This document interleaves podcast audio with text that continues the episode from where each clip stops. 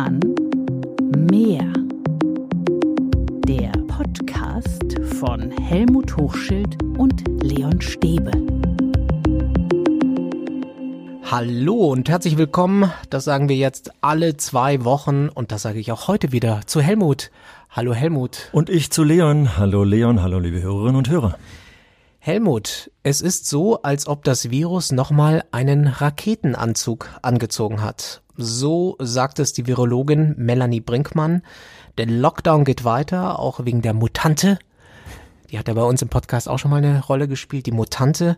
Ja, und irgendwie müssen wir uns auf so einen Marathon, auf so einen Corona-Marathon jetzt einstellen. Auch gedanklich einstellen. 42,195 Kilometer. Okay. Ja. Da gibt's aber ein Ende. Es, beim auch beim Marathonlauf gibt es ein Ende. Es gibt aber die ganz große Sorge eben vor der Mutation. In einem Papier, das aufgeschrieben wurde nach der letzten Videoschalte zwischen der Kanzlerin und den Ministerpräsidentinnen und Ministerpräsidenten, da steht drin, es gebe ernstzunehmende Hinweise, dass die Mutation B.1.1.7 des SARS-CoV-2-Virus sich auch stärker unter Kindern und Jugendlichen verbreitet, als das bei dem bisher bekannten Virus der Fall ist. Punkt. Und es gibt noch den aus äh, Südafrika, V. -Punkt, die weiteren Zahlen weiß ich nicht mehr, der sich genauso verhält. Ja, wir sagen immer, wir sind keine Virologen, aber was heißt das für dich als Schulprofi? Was macht das mit dir? Weißt du, was macht das mit mir? Was hat das alles mit uns im letzten Jahr gemacht? Es macht ein bisschen traurig, äh, dass es nicht so schnell zu Ende geht, wie wir alle gehofft haben. Also es gibt ein Hin und Her und wir versuchen immer wieder das Beste draus zu machen. Eins ist klar, dass das, was wir in letzter Zeit besprochen haben, wie das auf Schule wirkt, dass es keinen Sinn hat zu hoffen, dass es äh, nächste Woche zu Ende geht, sondern dass wir noch eine Weile damit zu tun haben und dass wir eben, ja, wie haben wir es beim letzten Mal gesagt, uns auf das Wesentliche in der Schule konzentrieren, nämlich fürs Leben lernen und lehren. So hieß ja auch dein Artikel, den du für die Zeit geschrieben hast, für Zeit Online. Jetzt auf das Wesentliche konzentrieren. Ja, und äh, weil diese ganze Geschichte, die Diskussion, dass wir uns ärgern über, was weiß ich, irgendwelche Corona-Leugner oder dass wir uns ärgern, dass plötzlich die Impfstoffe nicht in der Menge kommen, wie wir sie erhofft haben. Also wir, haben ja mehrere Möglichkeiten, sich zu ärgern. Das bringt eben uns nicht weiter. Äh, klar darf man muss man es auch benennen. Das heißt jetzt nicht, dass man es alles verschweigen soll. Aber jetzt müssen wir uns die Energie, die wir haben, müssen wir bündeln und zwar auf das Wichtige. Und wenn wir das tun und wenn wir dann auch noch damit Zufriedenheit erzeugen, weil wir plötzlich per Video in glänzende Kinderaugen gucken, weil wir eine Videokonferenz unter bestimmten Aspekten gemacht haben oder oder, dann sehen wir auch wieder die positiven Aspekte. Also konzentrieren wir uns drauf, denn sonst geht unsere Energie flöten, weil wir wissen, dass die Krise uns ganz schön anzapft. Das ist ein guter Punkt. Diese Pandemie zapft uns an und uns haben einige Mails erreicht. Ich stell mal die von Conny vor. Conny hat uns geschrieben an info at schule-kann-mehr.de. Sie ist Ärztin, sehr unter Druck gerade, weil sie in der Praxis arbeiten muss. Dann geht's um Impfung, Hausarzttermine, Seniorenheimbesuche und so weiter. Und sie schreibt, das Ganze geht gerade nur, weil ihr Mann zu Hause bleibt, bleiben muss und er ist ziemlich frustriert wegen des Homeschoolings, zumal die Mehrzahl der Aufgaben aus Vorlesen lassen und Übungsaufgeben nennen lassen besteht. Die Kinder hatten hauptsächlich technische Probleme am Computer, das ganze Zeug ausdrucken, verschiedene Plattformen und so weiter. Das von der Schule unterstützte Distanzlernen funktioniert so leider noch nicht. So schreibt es Conny. Der Frust ist da. Und darüber reden wir, dass der Frust überall, auch jetzt gerade in dieser Phase wächst. Ja, und vor allem äh, Conny ist eben Mutter, also Repräsentantin für viele, viele Elternhäuser, die unserer Republik im Moment mit dem Fernlernen, Homeschooling zu tun haben. Und ähm, deswegen, ja, ist sie tatsächlich, glaube ich, repräsentativ äh, in einigen Bereichen. Umso wichtiger ist es äh, tatsächlich hier nochmal, wie war das eben so schön, auf das Wesentliche zu schauen. Das Schöne ist ja, dass wir beim letzten Mal so mehr äh, uns äh, angeschaut haben, was die Lehrer machen könnten. Und vielleicht gucken wir uns heute mal in dem Podcast an, wie wir unseren Eltern ein bisschen Tipps geben können, wie man das vielleicht doch etwas besser verkraftet, was da auf uns äh, hereinströmt. Ja, was ist denn dein Tipp an Conny? Die sagt, sie ist beruflich total gefordert. Der Mann selbstständig hat eigentlich den Beruf jetzt aufgegeben, weil er sich um die Kinder zu Hause kümmert. Mhm. mhm. Was, was rät man jetzt Eltern? Also äh, ohne jetzt äh, weitere Details zu nennen, die beiden, von denen wir jetzt gerade sprechen, Mama und Papa, haben tatsächlich auch mehrere Kinder das, äh, und mehrere Kinder auch in verschiedenen Jahrgängen. Das steigert natürlich auch nochmal die Situation, weil die Kinder sich auch gegenseitig nicht unbedingt helfen können. Die sind da so weit auseinander. Von daher haben sie schon tatsächlich eine verschärfte äh, Situation. Und äh, so ein Rat aus der Ferne ist natürlich immer etwas problematisch, weil alles, was wir jetzt erleben, natürlich auch mit dem zu tun hat, was vorher da war. Also wie kommunikativ, wie kooperativ lief so eine Familie ab. Weil wenn da Kooperationen da waren, wir haben in vielen Podcasts über Teamwork gesprochen, dann kann man vielleicht das eine oder andere vereinfachen. Aber ein wichtiger Tipp ist, glaube ich, wir dürfen uns nicht zu stark auf Schule fokussieren, sondern wir müssen das gesamte Leben der Familie im Auge behalten. Und meine Hoffnung ist, wenn sich alle an den Tisch setzen, und die Probleme der Alltagsbewältigung in der Familie besprechen, dass man eben nicht nur die Bewältigung der schulischen äh, Dinge äh, anspricht, sondern dass es ineinander greift äh, und dass es dann auch Ablenkung gibt, dass die Struktur des Tages miteinander besprochen wird. Das ist, glaube ich, ganz wichtig. Wir dürfen, was wir hier im Podcast teilweise machen, betrifft leider auch den schulischen Alltag im Moment zu stark auf Schule konzentrieren, Close Shop draus machen. Wir sollten es miteinander verknüpfen und wir denke, wir werden noch einiges jetzt hier besprechen. Wir haben noch einige Mails auf der Pfanne, die da noch mit rangehen, wie man das am besten macht, damit da Entlastung und auch Gelassenheit entsteht. Ich weiß, Gelassenheit ist mal ein ganz schwieriges Wort, wenn ich überhaupt nicht gelassen sein kann. Das ich bin vielleicht. gelassen. Genau, genau. Ich das bin gelassen. Das nervt. Vor allem, wovon redest du und äh, willst mir erzählen, ich soll gelassen bleiben? Komm du mal her, dann kannst du auch nicht gelassen bleiben. Ja. Das ist eine Gedanke, den, den ich natürlich nachvollziehen kann. Aber das ist das, was wir eingangs gesagt haben.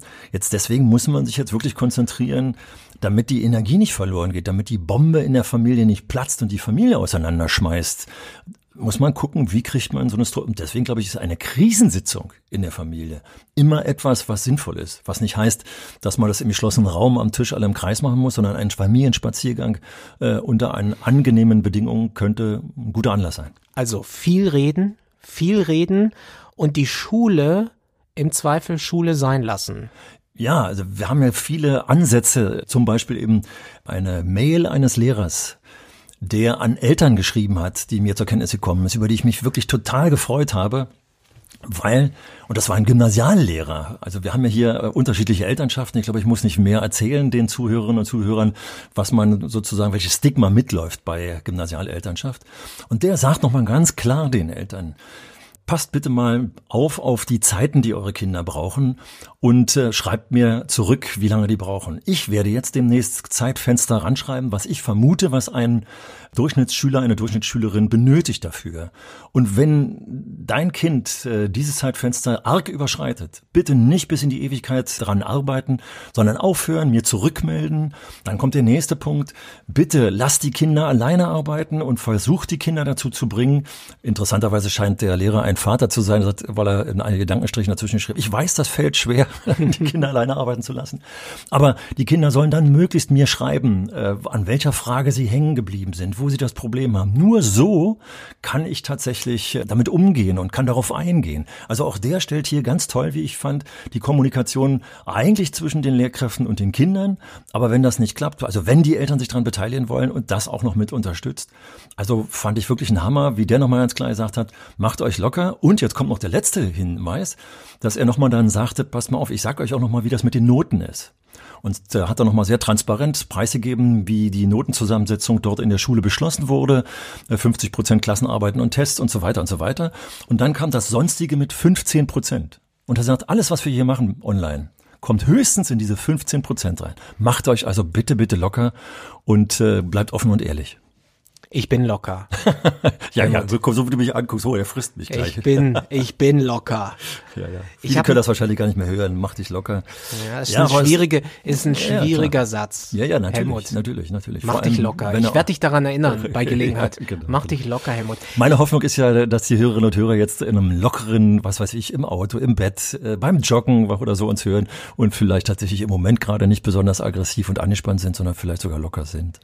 Ich habe mit einer ganz, ganz tollen Mutter gesprochen. Die sagt, das mit dem Homeschooling klappt ganz okay. Ihr kleiner Sohn in der dritten Klasse ist im Homeschooling auch motiviert und konzentriert.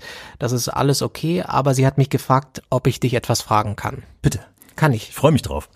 Sie fragt, welche Rolle haben Eltern jetzt? Also welche Haltung sollen sie jetzt einnehmen zum Homeschooling? Zwei. Außer dass sie locker sein sollen. Zwei große Begriffe, Rolle und Haltung. Aber ich finde genau das, was der Lehrer eben angesprochen hat.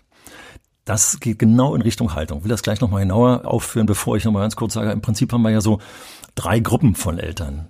Die beiden Extremgruppen sind auf der einen Seite die Eltern, die sich gar nicht kümmern, äh, von denen wir nie was hören, bei denen die Kinder auch praktisch keinen Haltepunkt zu Hause haben. Und auf der anderen Seite sind dann die Eltern, die so viel Druck machen, äh, dass sie dann notfalls, wenn das Kind nicht weiterkommt, die Aufgabe selber lösen. Das sind die Extremfälle und das ist auf jeden Fall in beiden Fällen eine negative Haltung. So, wir müssen uns also um die Mittelgruppe befassen.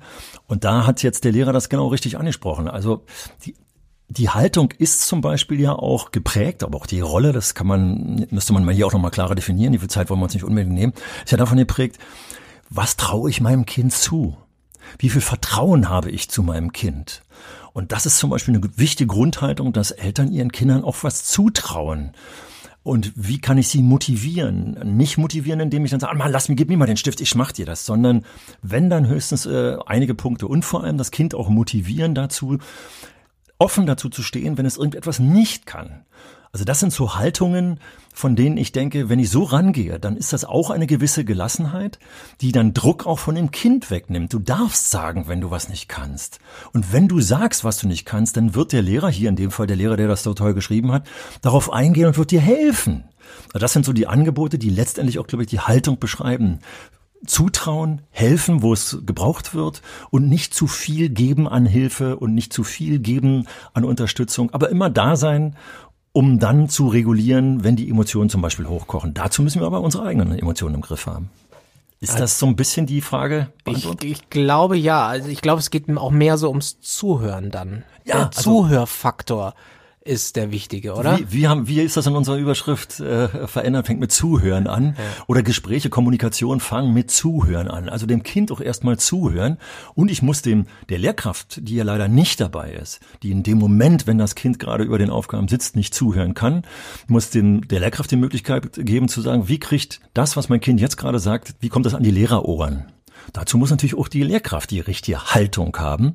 Nicht so der Motto, also pass auf Mutter, das ist dein äh, Problem, äh, ich unterstütze gefälligst dein Kind, sondern dass die gegenseitige Hilfe hier immer wieder in die Kommunikation einfließt.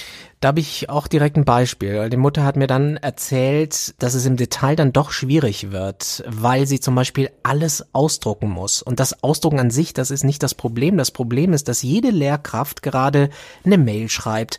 Dann kommt hier ein Link, dann kommt da eine Datei, dann kommt hier eine PDF.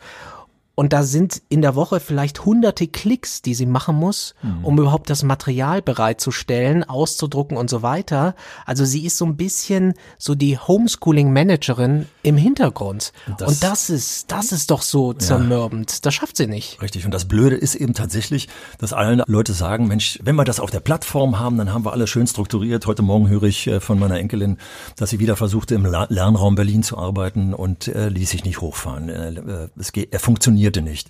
HPI haben wir auch gehört, dass es manchmal nicht funktioniert. Also es funktioniert eben manchmal nicht. Und deswegen ist es eigentlich das Schöne, wenn wir, ich weiß, das geht für Grundschüler nur sehr selten, aber wenn wir auch die Kinder selber dazu kriegen, also gemeinsam an den Drucker zu gehen und mal gemeinsam den Prozess durchzuführen, wie sowas ausgedruckt wird.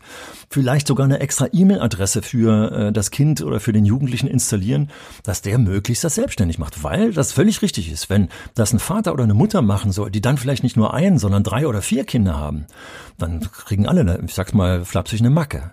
Also die Kinder verselbstständigen, dass diese Klicks Kinder sind doch oftmals sogar besser drauf mit den Klicks als die Alten. Äh, gibt's den Kindern in die Hand. Also wir reden da über hunderte Klicks pro Woche, Ja, ja, ja, die ja, ja. geleistet werden muss. Ja, und ja. dann vielleicht noch mit drei Kindern mal Ja. drei.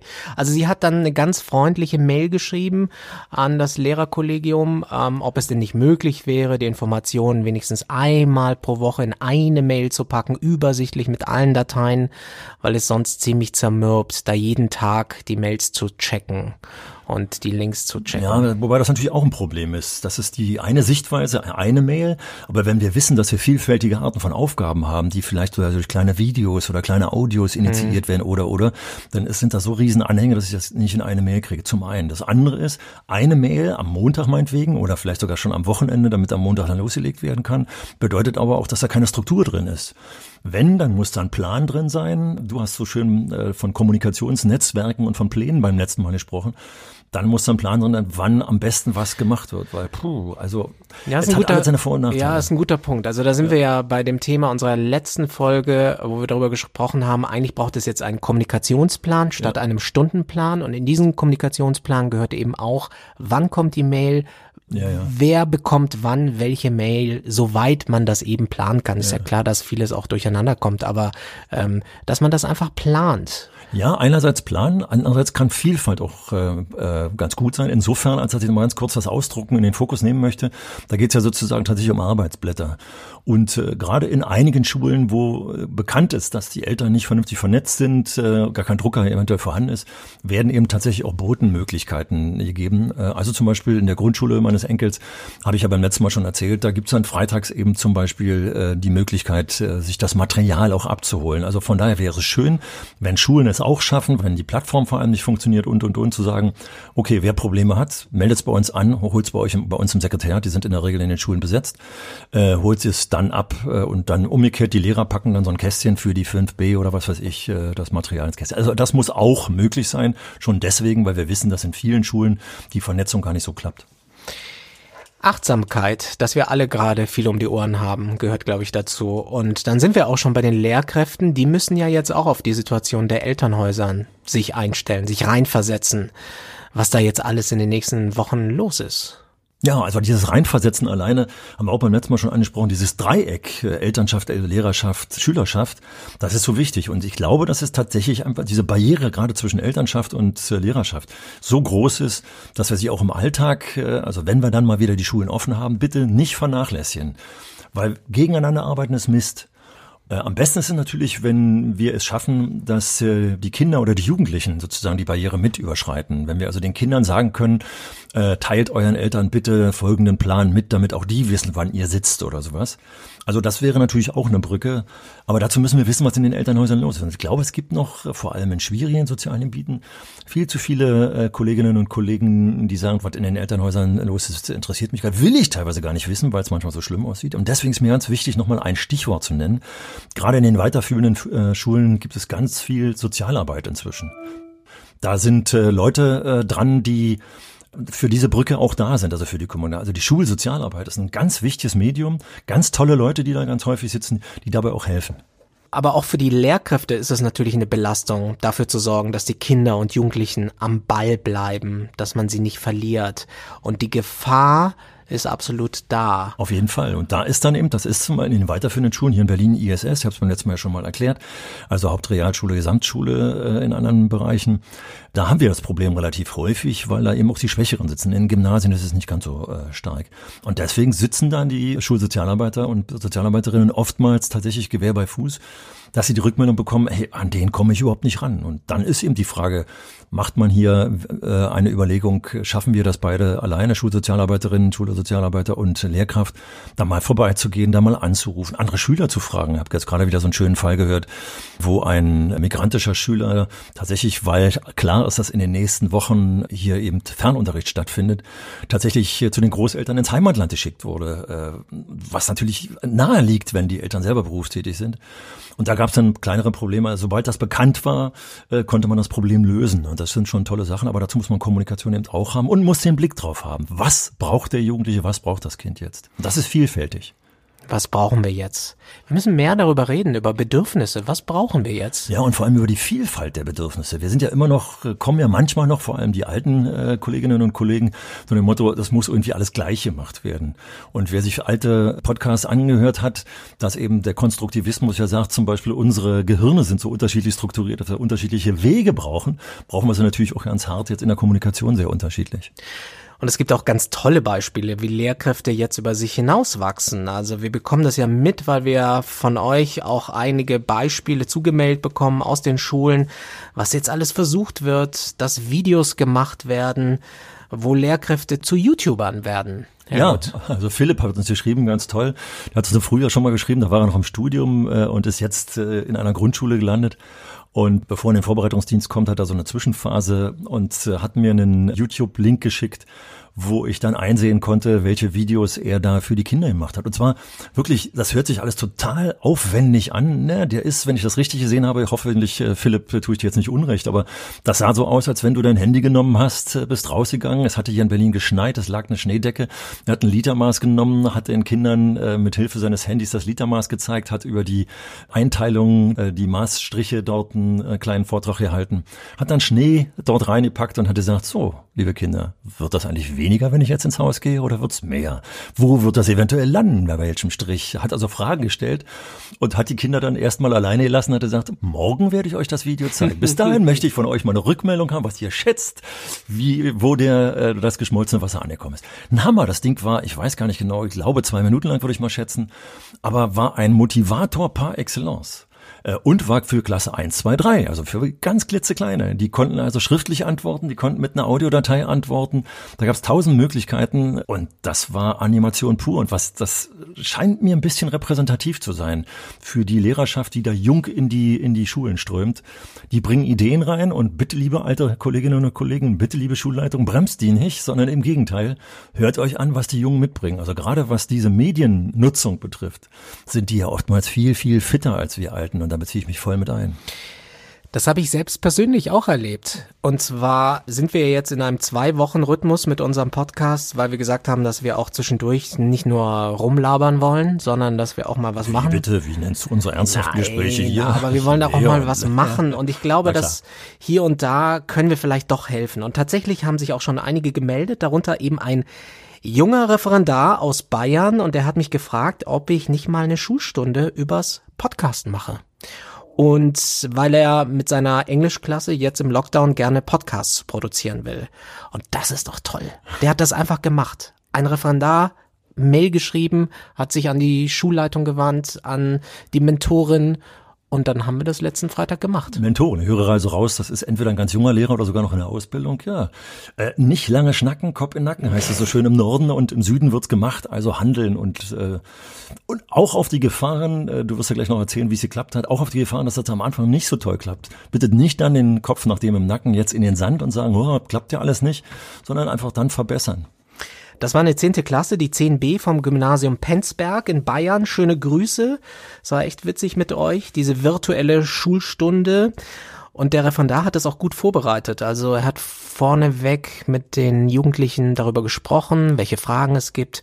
Dann habe ich ein bisschen was von unserem Podcast erzählt, ähm, worauf es ankommt. Und dann haben die Kids im Chat Fragen gestellt und ich habe sie beantwortet. Und die waren ganz neugierig. Wie, wie, wie, wie macht man einen Podcast interessant? Oder Und wie war das so, in die neugierigen Augen zu gucken, Leon? ja, die Augen waren leider nicht zu sehen, denn es war ja dunkel. Also sie hatten leider ihre Kameras nicht an. Aber sie waren sehr witzig im Chat und haben unter anderem die Frage gestellt, ob wir mit unserem Podcast Geld verdienen. Äh, um, zu- auf die Augen noch mal ganz kurz zurückzukommen, dann bist, bevor du dann weiter erzählst. äh, Wir vermuteten ja beide, dass der Datenschutz irgendwie eine Rolle spielt. Da habe ich eine ganz andere tolle Idee gefunkt bekommen sozusagen. Das ist nicht unter dem, unbedingt unter dem äh, Aspekt Datenschutz gesehen, aber da hat eine Lehrerin gesagt, äh, unsere Video-Calls werden jetzt unter ein Thema gestellt. Und ich möchte, dass ihr euch für dieses Thema kleidet oder Utensilien mitbringt. Also ging es zum Beispiel darum, Gespräche äh, mit dem Mitbewohner zu führen. Es war eine Grundschulklasse offensichtlich, äh, da ging es also um Tiere, mit denen dann gesprochen wurde. Und das kann man natürlich auch für den Datenschutz verwenden, aber man kann ja die Leute maskieren. Also wenn man tatsächlich der Meinung ist, man muss den Datenschutz so ernst nehmen, dass man sich nicht sieht, dann kann ich mich ja so mal verkleiden und maskieren, dass trotzdem was zu sehen ist. Und der Motivationscharakter durch, durch diese Idee, Videocalls verkleidet zu machen, hat natürlich wieder einen so hohen Motivationsschub gegeben. Das kann man nicht mit jeder Klasse machen, aber wenn man eine kreativ vorher schon gefördert hat, dann ist das natürlich ein Hammer und man kommt trotzdem zu inhaltlichen Dingen. Ist ja auch bald Fasching. Dann komme ich das nächste Mal als Elefant verkleidet hier in den Podcast. Ja, also das muss man sagen. Die Schule hat das sehr unkompliziert umgesetzt. Du hast jetzt ein weiteres Beispiel genannt. Und das ist ja eigentlich auch ein super Tipp. Einfach machen. Und es gibt ja unter den Eltern ja auch viele, die gerade jetzt auch spannende Sachen machen. Also wie Conny, die Ärztin. Die könnte auch bei so einer Videokonferenz virtuell erzählen. Und die Kinder könnten Fragen stellen. Also da würden mir einige Sachen Das einfallen. kleine Problem an dem ganzen äh, Ding ist, wir haben Du siehst Probleme? ja, ja, ja. Ich versuche gerade optimistisch Vorschläge zu machen und du, Das du hast du animiert. siehst Probleme? Hast du animiert animiert mit Seit wann siehst du denn Probleme? Oder ich Bei dir gleich- gibt's doch keine Probleme. Ich komme ja gerade zur Lösung dir gleich auch. Du hast es animiert mit deinem Kartenhaustraum vom letzten Mal, du erinnerst dich. Da habe ich gesagt, äh, dummerweise äh, fällt das Kartenhaus nie ein, weil wir zu viele Bedenkenträger haben. Weil bei dem, was du gerade animiert hast, haben wir sofort Hörerinnen und ja, du wisst doch nicht, wovon ihr redet. Wir dürfen hier keinen Kurz-Messenger nehmen, wir können keine, äh, nicht die Videoplattform nehmen, die gängig sind und, und, und. Aber das ist genau der Punkt. Ich glaube, dass es Möglichkeiten gibt. Keine Angst, irgendjemand hatte mal geschrieben, Mann, ihr dürft doch jetzt nicht gegen den Datenschutz reden. Aber wenn wir es zum Beispiel schaffen zu sagen, wenn du es zu Hause sowieso verwendest, äh, mit wem bist du denn zum Beispiel in einer, sage ich jetzt einfach mal, WhatsApp-Gruppe zusammen? Und ich höre, dass Fritzchen äh, mit drei anderen Schülern sowieso eine WhatsApp-Gruppe hat. Und dann kann ich ihm doch sagen, nutze es, es für einen Call, den du mit deinen Mitschülern machst. Ich muss es ja nicht selber unbedingt durchbrechen. Also will sagen, machen vor Bedenken setzen. Die Bedenken darf man nicht ganz ausschalten. Wir müssen auf der äh, GMV-Ebene, mal am frühen Podcast gesagt hat Leon, GMV-Ebene, den gesunden Menschenverstand. Also nicht die Grenzen überschreiten wild und äh, auf Deibel komm raus, sondern dass wir überlegen, hey, da wo die Grenzen sowieso überschritten sind, da können wir trotzdem das Medium nutzen. Also machen und lasst euch von den Bedenkenträgern nicht zu stark leiten. Das heißt nicht, dass wir die Bedenken völlig ausschalten, aber wir sollten sie mit dem gesunden Menschenverstand betrachten. Einfach mal machen und die Routinen brechen. Routinen brechen wir sowieso. Helmut, was machen wir mit der Mutante? Müssen wir das eigentlich gendern und Onkel draus machen? Ich weiß, der Witz war flach. Okay, ich nehme ihn auch gleich wieder zurück. Ähm, ja, also einfach beachten und einfach hinnehmen. Wir sind ja keine Virologen, wir sind auch keine Mediziner. Hinnehmen zu sagen, ja, das Ding gibt's, das Ding läuft, das Ding tritt die nächste Welle los und deswegen müssen wir uns äh, anschauen, wie wir diese Pandemie jetzt hier überwinden, wie wir kreativ äh, bleiben. Und äh, wir haben ja am Anfang gesagt, in die Elternhäuser reinschauen. Hier gibt es so eine Parallelgeschichte, die auch äh, zwei Mütter geschrieben haben, einmal äh, Cordula und einmal Tina, die versucht haben, sozusagen ins System einzugreifen. Auf der einen Seite in den Bezirkselternausschuss einzugehen und zu sagen, wir müssen hier beschleunigen. Das ist Gremienarbeit. Und unsere Alt-68er wussten schon auch, dass der Gang äh, durch die Gremien, dass das ein ganz langer Gang wird. Das ist ein Gang, den man auch beschreiten sollte, aber der bringt uns nicht, nicht äh, kurzfristig nicht weiter. Auch Tina hat versucht, ihre IT-Kenntnisse, die sie hat, ihre IT-Kompetenz äh, Schulen anheimzugeben und hat sich, wenn ich mich recht entsinne, auf der Bezirksebene an Leute gewandt, wo sie das mit einbringen kann. Und ist da auch gescheitert. Ja, direkt an die Schulen ran, direkt an die Macher ran. Dass es da auch Leute gibt, äh, die nicht offen sind, weil sie zu viel andere Sachen auch um die Ohren haben, das ist ja nicht, nicht immer böse gemeint. Das heißt also, diese Gremienarbeit, diese Arbeit über die Institutionen, ist eine, eine Sache, die man nicht aus den Augen lassen darf, aber sie hilft uns im Moment nicht weiter und dauert einfach äh, zu lange. Andererseits habe ich jetzt hier, wenn ich gerade bei Gremien bin, ganz kurz noch, äh, das ist aus der gleichen Schule, wo hier dieser Lehrer zitiert wurde, da haben Eltern eine Umfrage angeregt, die genau in die Richtung gehen, wie die Kinder damit umgehen. Wie lange braucht dein Kind eigentlich? Wie sieht es bei dir zu Hause mit den IT-Medien aus?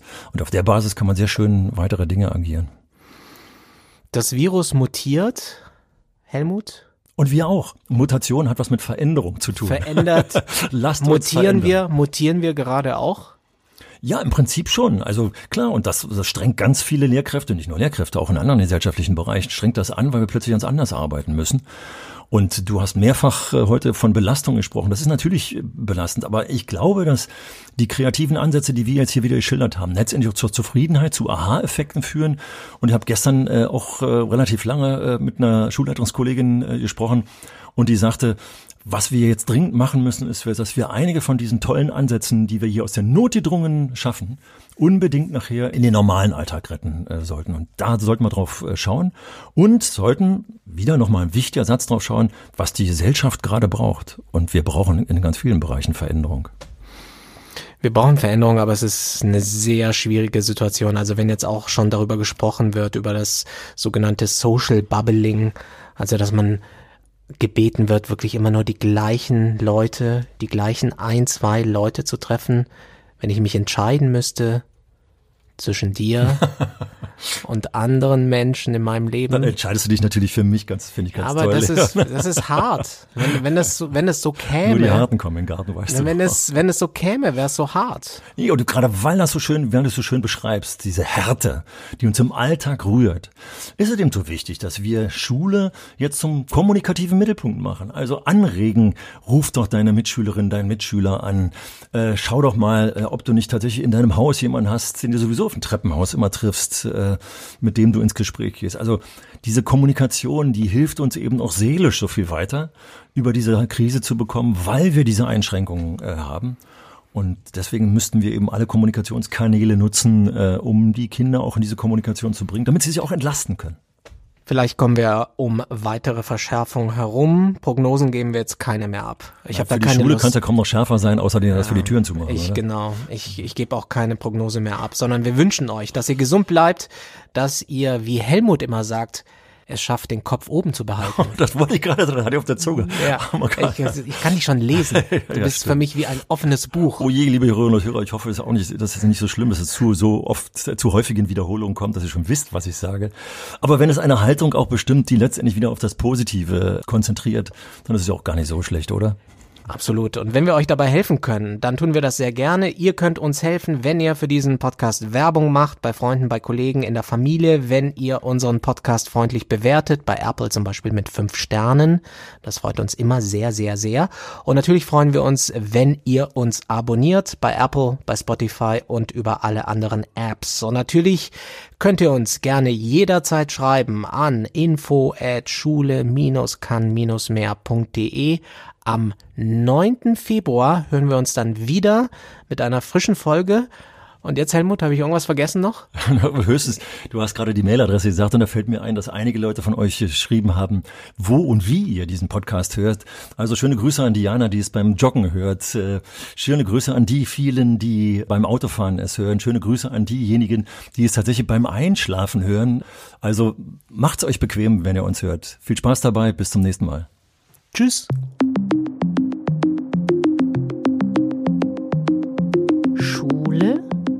Kann mehr. Der Podcast von Helmut Hochschild und Leon Stäbe.